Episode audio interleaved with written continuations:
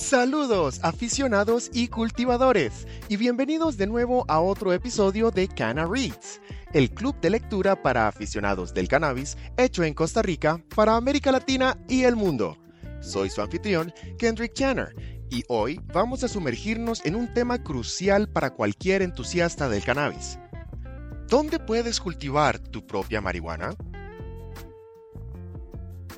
El mundo de la ganja ha experimentado una metamorfosis desde los días de su prohibición total. Legalidad, regulaciones y, por supuesto, lugares para cultivar. Este es un tema que vamos a abordar en todos sus matices el día de hoy. Desde el medio hasta tu área de cultivo, todo cuenta. Pero, amigos, la pregunta más importante es, ¿dónde es legal cultivarla?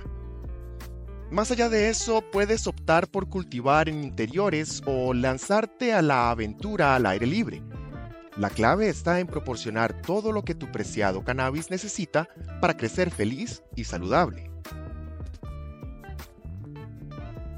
Ya hemos explorado a fondo en nuestro podcast todo lo que se requiere para cultivar cannabis, desde las opciones de medios de cultivo hasta las complejidades del proceso.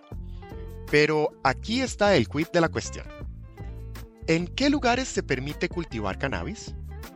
Es esencial tomar decisiones informadas y cultivar solo donde la ley te dé la luz verde. Ahora, la legalidad del cannabis es como un laberinto, ¿verdad? En algunos lugares se ha abierto la puerta a áreas específicas para cultivar. Pero, ¿Estás en un estado o ciudad donde se permite? Este es el dilema. El cannabis ha recibido el visto bueno en algunos países y las reglas que lo rigen son tan diversas como las cepas que puedes cultivar.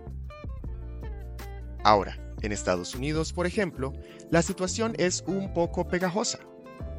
Aunque varios estados han levantado la mano a favor de la legalización, a nivel federal, la Mary Jane sigue siendo un tema tabú. Confuso. Sí, lo sé.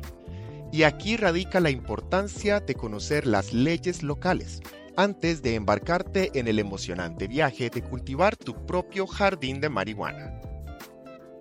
Así que, querido oyente, la clave aquí es educarse y saltar al tanto de las normativas locales. Y eso es todo por hoy en Cana Reads buenos humos y no olvides compartir lo que sabes. Nos vemos en el próximo episodio.